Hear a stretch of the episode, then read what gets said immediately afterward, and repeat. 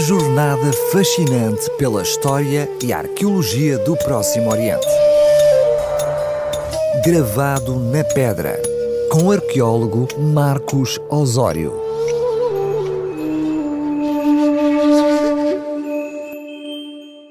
Bem-vindo à sua rúbrica de Arqueologia do Próximo Oriente na RCS.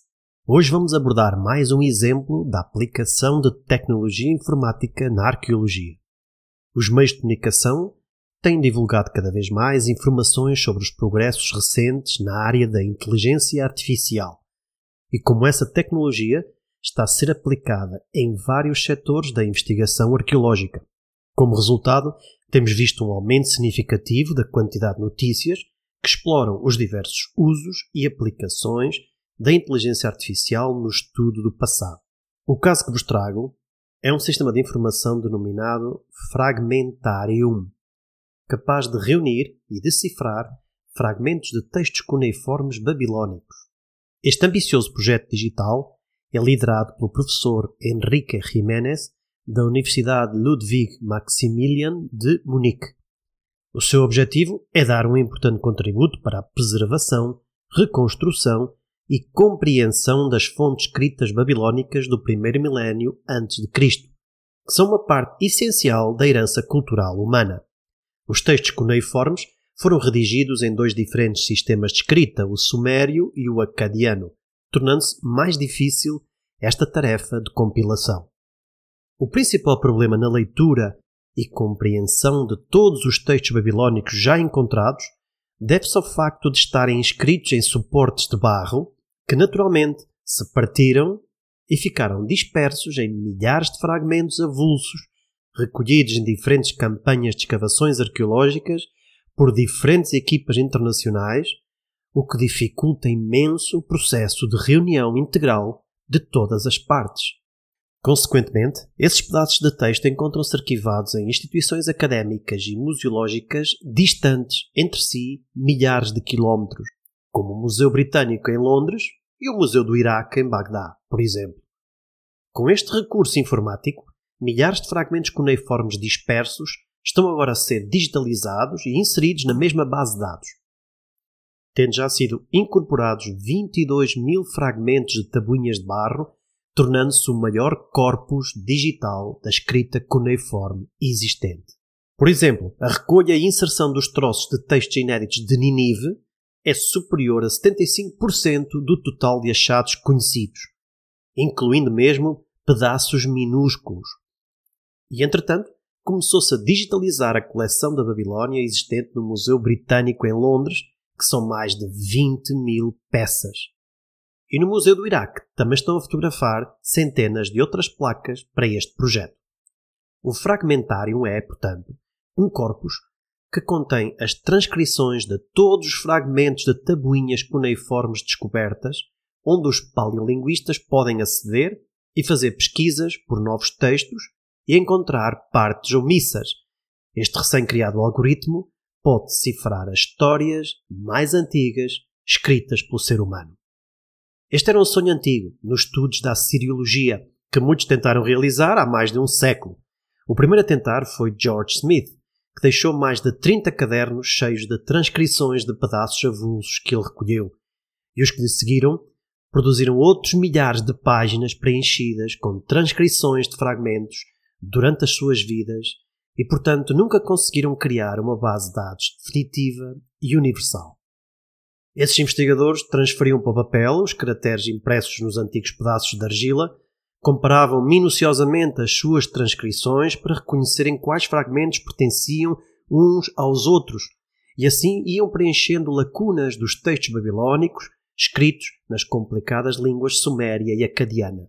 Normalmente demoravam meses para fazer uma conexão entre fragmentos de distintos arquivos.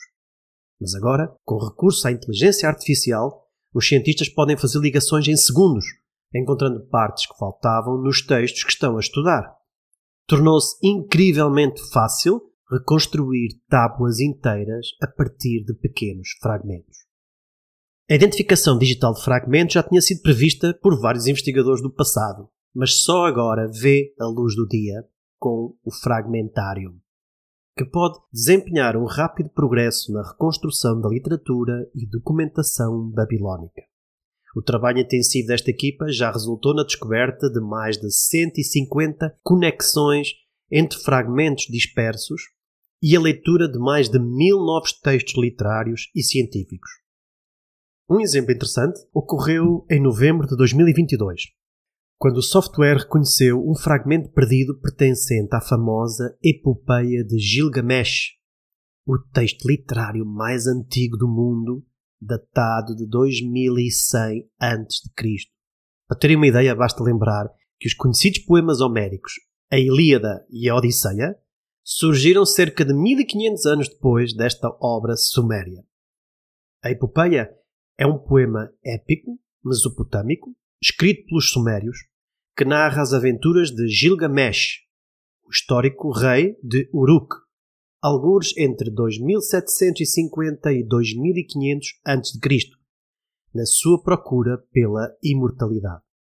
O texto foi originalmente escrito em 12 tábuas de argila, cada uma contendo cerca de 300 versos, que foram encontradas em 1853 na escavação arqueológica da antiga cidade assíria de Ninive, conduzidas pelo primeiro arqueólogo nascido e criado no Próximo Oriente, de nome Hormuzd Hassam, que localizou textos cuneiformes pertencentes à biblioteca de Ninive, entre os quais estava a epopeia de Gilgamesh.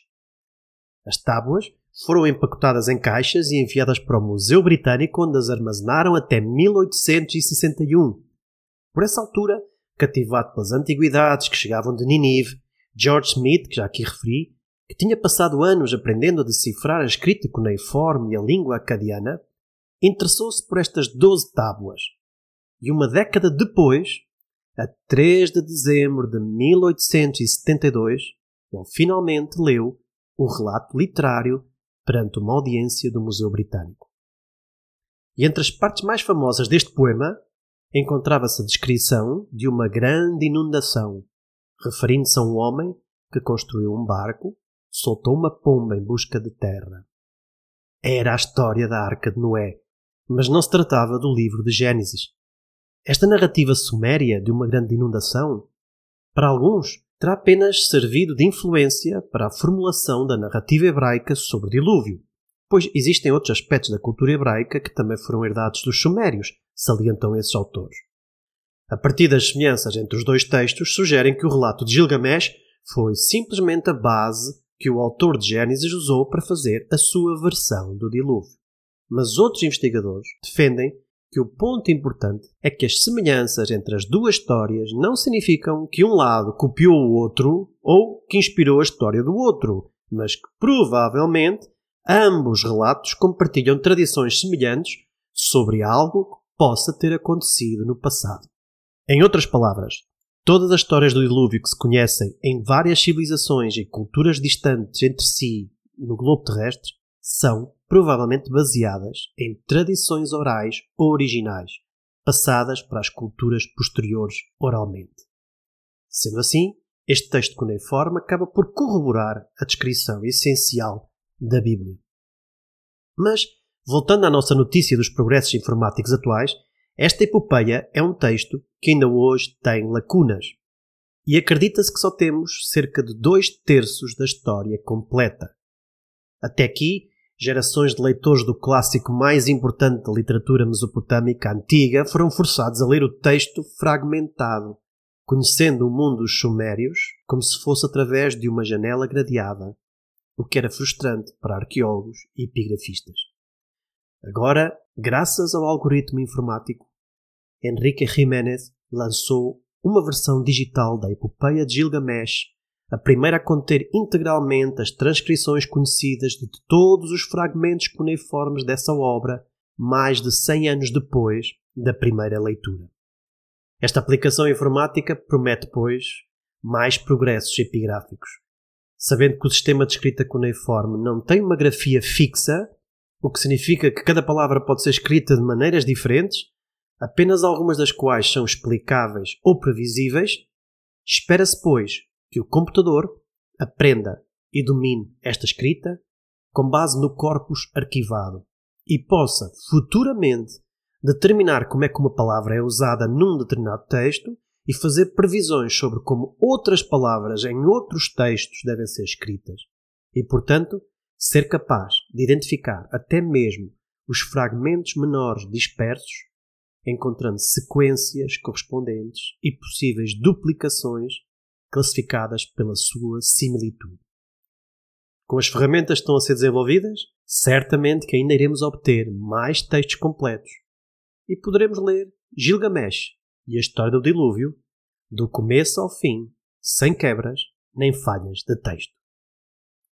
Se tiver algum amigo que tenha o mesmo gosto pelas novidades arqueológicas do Próximo Oriente, sabe que pode partilhar com ele esta crónica nas principais plataformas de podcast ou no site radiorcs.novotempo.pt procurando por gravado na pedra. Continue fiel à nossa rúbrica, que lhe recorda que o passado não se apaga, mas permanece gravado na pedra. Uma jornada fascinante pela história e arqueologia do Próximo Oriente. Gravado na pedra, com o arqueólogo Marcos Osório.